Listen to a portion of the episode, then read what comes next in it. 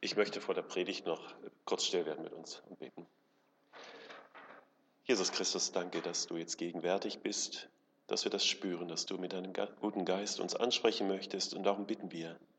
Mach unser Herz ganz weit, dass du uns stärken kannst, zurüsten kannst, befähigst, Herr, befähigen kannst, Herr, dass wir Menschen werden, in denen du erkannt wirst durch andere. Danke jetzt für deine gute Gegenwart. Amen.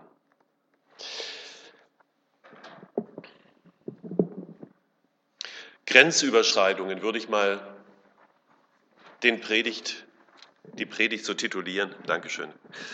Ähm, Grenzüberschreitungen. Ähm, Ihr habt es so an diesem Predigtext, an diesem Text, Bibeltext gehört. Es gibt schon einen sehr aktuellen Bezug zu dem, was wir gelesen haben. Letzten Sonntag im Gottesdienst in Backnang, da ähm, haben einige Gemeindeglieder berichtet, wie sie ähm, in die Flüchtlingsheime bei uns ähm, in der Stadt gegangen sind. Und da gibt es gute Kontakte mittlerweile.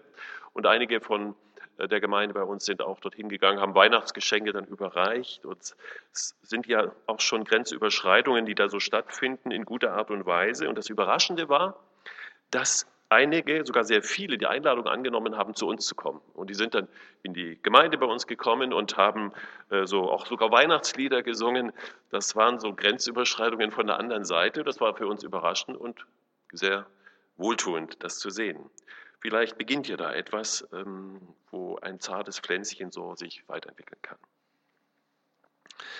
Ähm, auf der anderen Seite erleben wir im Moment ja auch ähm, so die Situation, dass diese Willkommenskultur, die wir ja so ähm, an den Tag gelegt haben, so wieder ein bisschen kippt im Moment. Nach diesen ganzen Vorfällen, die wir ja in ganz schlimmer Form erlebt haben zum Jahreswechsel, sind viele, die sich fragen, Mensch, wird diese, diese Willkommenskultur nicht missbraucht von einigen? Und wir auch als Christen sind so, das spüre ich in den Gesprächen auch etwas verunsichert, ob nicht äh, unser Auftrag zur Barmherzigkeit von einigen als Schwäche ausgelegt wird und vielleicht auch missbraucht wird.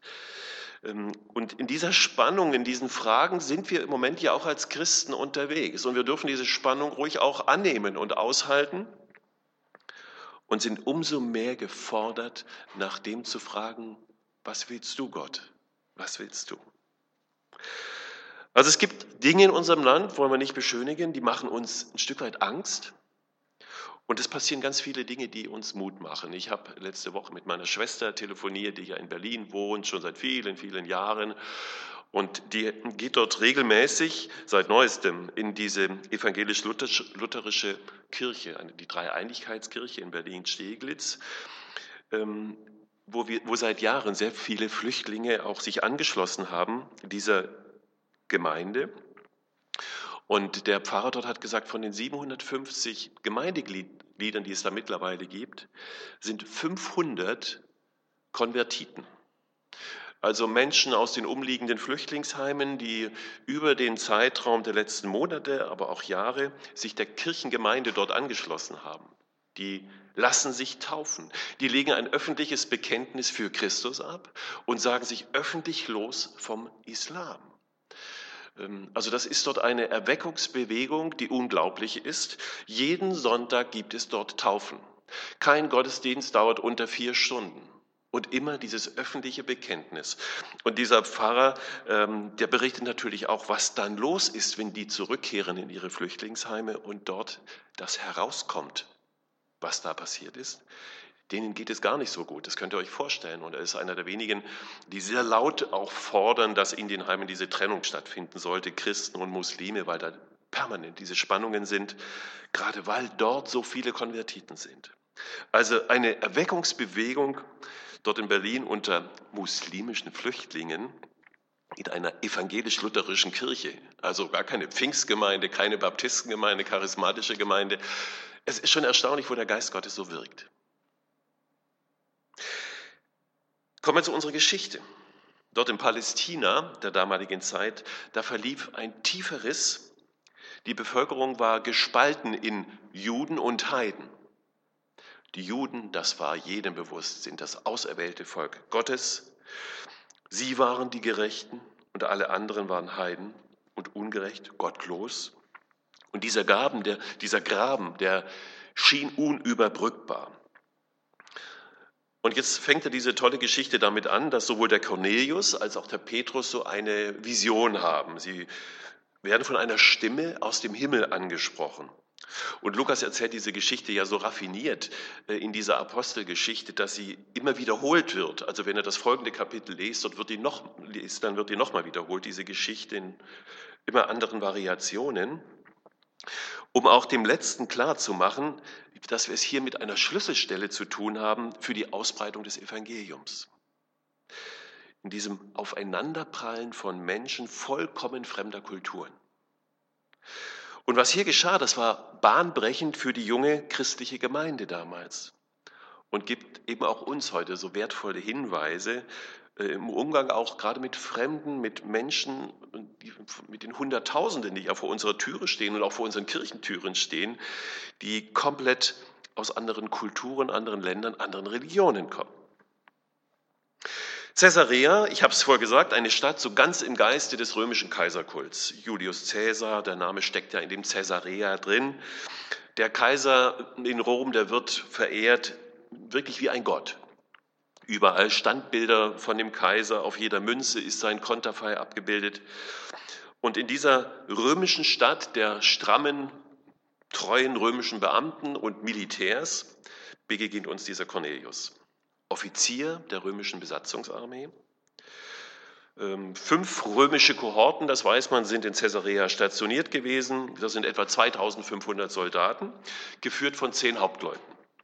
Und diese Hauptleute, die haben ja vor allen Dingen mit ihren Soldaten die Aufgabe dafür zu sorgen, dass da keine Unruhen ausbrechen. Es gab ja immer mal wieder auch Anschläge äh, von Radikalen, äh, die sich gegen die Besatzer aufbäumten.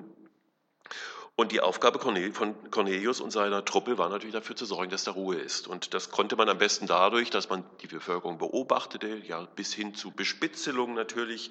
Und dem Cornelius war es dabei passiert, beim Beobachten dieser Menschen, dass er angetan war, was sie da so, was er da so sah, wie aufrichtig, wie gläubig, wie, wie hingebungsvoll sie da ihren Glauben lebten, wie sie miteinander umgingen, wie sie einander halfen. Da herrschte in ihren Versammlungen so ein ganz anderer Geist, als er es so als Militär gewohnt war bei den Militärempfängen. Und das hat ihn irgendwie neugierig gemacht, diesen Cornelius. Meine Güte, wie sie einander lieben. Vielleicht hat er das auch festgestellt.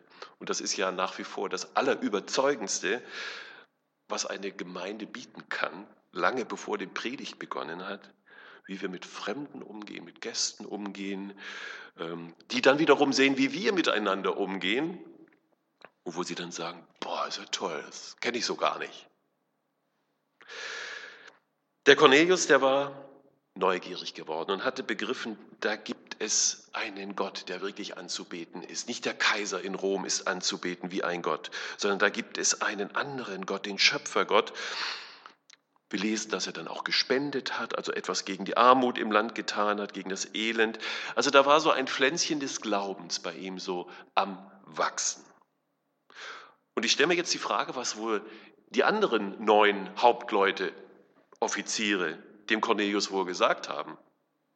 Vielleicht werden sie so gesagt haben, sag mal, merkst du eigentlich gar nicht, dass du den sicheren Boden unserer römischen Weltordnung verlässt? Hey, du bist infiziert worden von denen hier. Du kooperierst mit den Juden, mit denen, die immer wieder Anschläge planen. Hey, du bist ein Sicherheitsrisiko. Mag sein, dass sie so geredet haben. Was werden wohl die Juden über diesen Cornelius gedacht oder gesagt haben?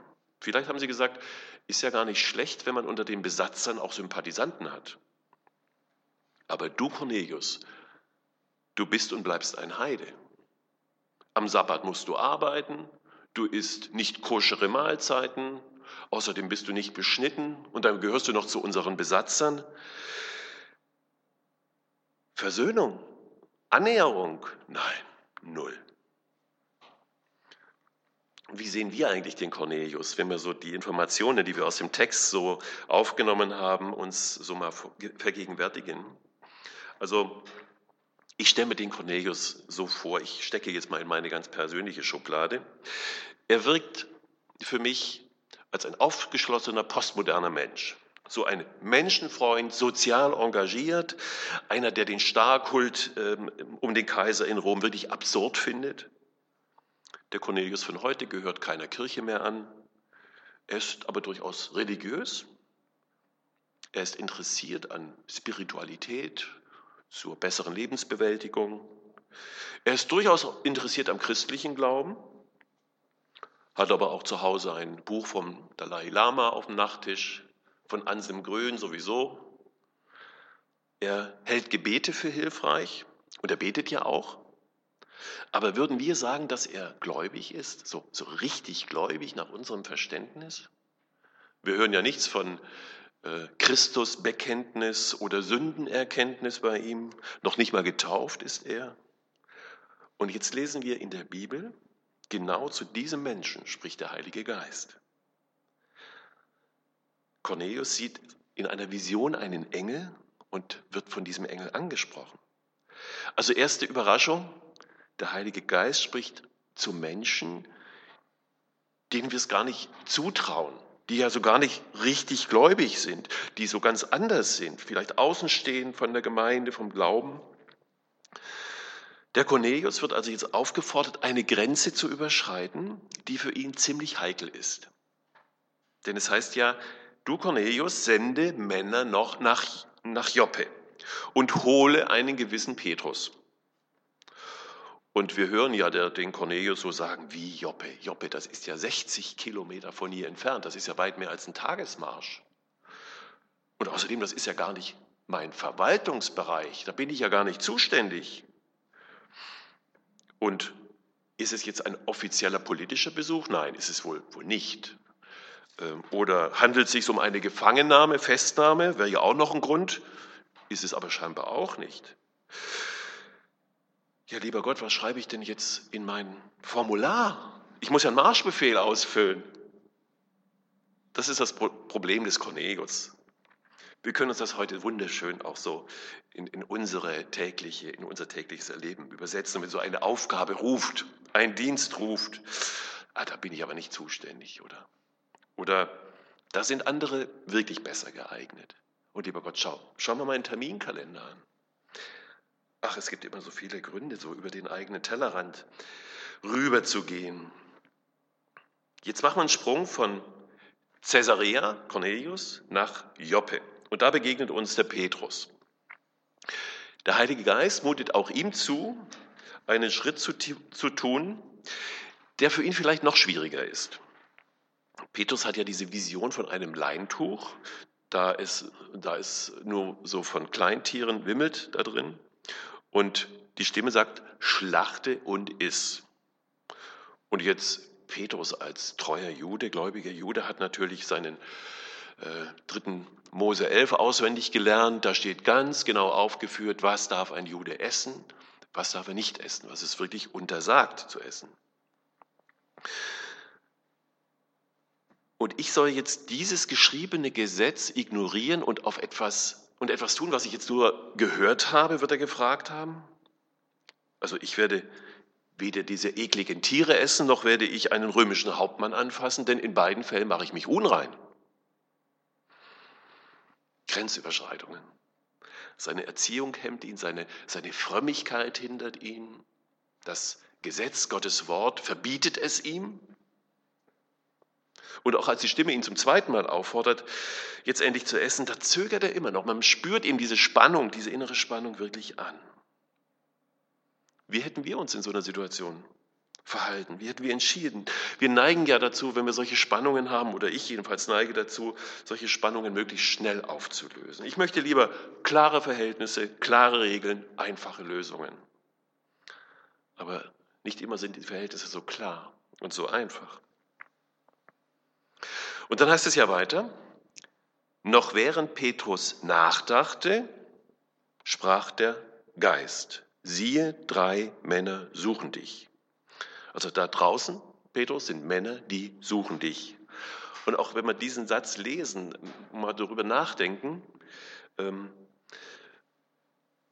möchte ich sagen, ich glaube, es gibt ganz, ganz viele Menschen in unserer heutigen Zeit, die Menschen suchen, die von ihrem Glauben, von, von ihrem Leben nach dem Evangelium so geprägt sind, dass andere Menschen erkennen, Mensch, da ist etwas, das hätte ich auch ganz gerne.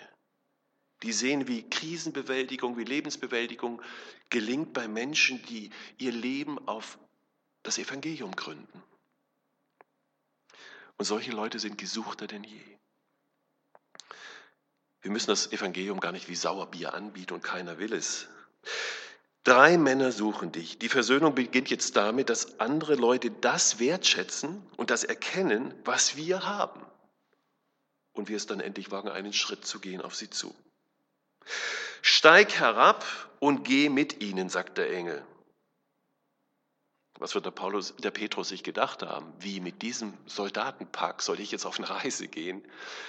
Ähm, diese Sprüche unterwegs, da habe ich ja überhaupt keine Lust dazu. Muss ich mir nicht antun. Aber dann kommt der Hammersatz als Antwort, ich habe sie gesandt. Wie bitte, lieber Gott, du verlangst von mir, dass ich diesen Menschen da vor meiner Haustüre sage, euch schickt der Himmel?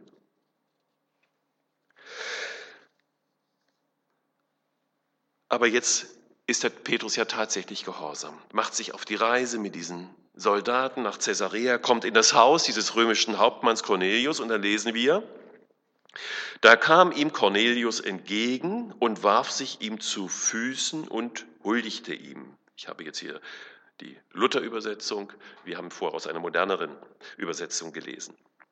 Da kam ihm Cornelius entgegen, warf sich ihm zu Füßen und huldigte ihm. Also wir merken, dieser Cornelius ist komplett Kind seiner Kultur. Aufgewachsen im römischen Kaiserkult, ist beruflich vertraut mit diesen ganzen militärischen Gesten der Ehrerbietung. Und er weiß ja von diesem Petrus überhaupt nichts. Was soll er mit dem jetzt anfangen? Was hat er für eine Funktion, für, eine, für einen gesellschaftlichen Stand?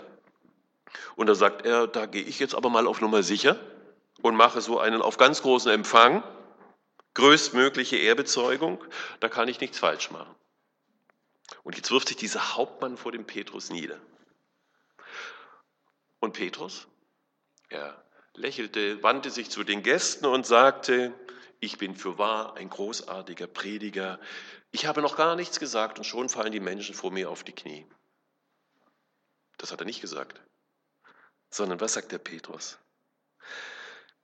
Es heißt in Vers 26 dann, Petrus richtete ihn auf und sprach, ich bin auch nur ein Mensch. Dieser von Gott bevollmächtigte Petrus, noch vor wenigen Tagen, wir können es im Kapitel davor, Kapitel 9 der Apostelgeschichte nachlesen, da hat er einen seit acht Jahren gelähmten Mann geheilt, den Aeneas. Und hat dann, und hat wenige Tage danach die Tabitha, eine gerade gestorbene junge Christin, wieder ins Leben zurückgeholt. Und dann hat er bei einer Predigt, die, die wir kennen, drei, da sind 3000 Menschen zum Glauben gekommen. Dieser vollmächtige Petrus, der sagt zu dem Cornelius, du, wir beide, wir haben eins gemeinsam. Ich bin genauso nur ein Mensch wie du. Ich halte diesen Satz für einen Schlüsselsatz in unserer ganzen Geschichte. Ich bin auch nur ein Mensch. Wir begegnen uns so in Augenhöhe. Ähm, das, was Nicole vorher mit den Kindern gemacht hat, habt ihr gemerkt, in Augenhöhe reden. Da findet eine ganz andere Art der Kommunikation statt. Nicht von oben herab, nicht mit dem Helfersyndrom da ankommen. Merken wir, Versöhnung setzt voraus, dass beide Seiten so etwas wagen und bereit sind, eine Grenze zu überschreiten. Da begegnen sich zwei Menschen unterschiedlichster Prägung, unterschiedlichster Mentalität, mit anderen Wertvorstellungen.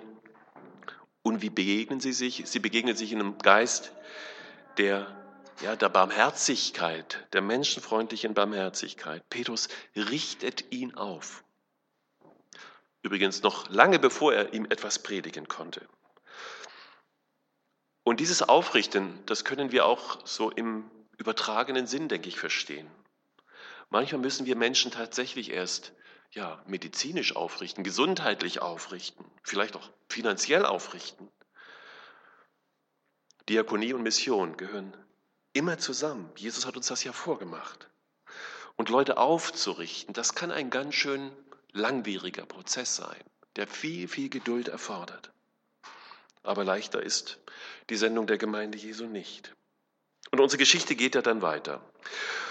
Und sie führt in eine wunderschöne Peinlichkeit hinein. Vers 24 können wir das lesen. Wir müssen uns die Situation mal so vorstellen. Das heißt ja, dass, der Cornelius seine ganzen Verwandten und nächsten Freunde eingeladen hatte. Und jetzt kommt der Petrus in dieses Haus, findet dort diese illustre Gesellschaft versammelt. Vielleicht hat der Hauptmann seine erwachsenen Kinder eingeladen gehabt, Schwägerin, Schwager, äh, vielleicht waren noch ein paar Kollegen, Offiziere auch dabei. Man, es ist auch überliefert, dass die Procula, die Frau des Pontius Pilatus, an, dieser, an diesem Treffen mit dabei war und bei dieser Gelegenheit auch zum Glauben gekommen ist. Auf jeden Fall sitzt da so die obersten 10.000 von Caesarea, so ein feiner Querschnitt der besseren Leute. Alles festlich arrangiert, die Fackeln brennen, die Leuchter sind angezündet, das Buffet duftet. Jetzt ist auch die spannende Frage, worüber reden die jetzt miteinander? Also der Petrus, der kleine Fischer aus, vom See Genezareth, ist ja wirklich ein Fremdkörper in, dieser, in diesem Club der feinen Pinkel aus lauter Heiden. Wie komme ich mit denen ins Gespräch? So eine typische Situation, die kennen wir vielleicht, wenn wir mal so zu Besuch oder in der Gesellschaft sind, wo wir keinen Menschen kennen. Ja, dann macht man Smalltalk, klammert sich am Snack fest und ja, blöde Situation.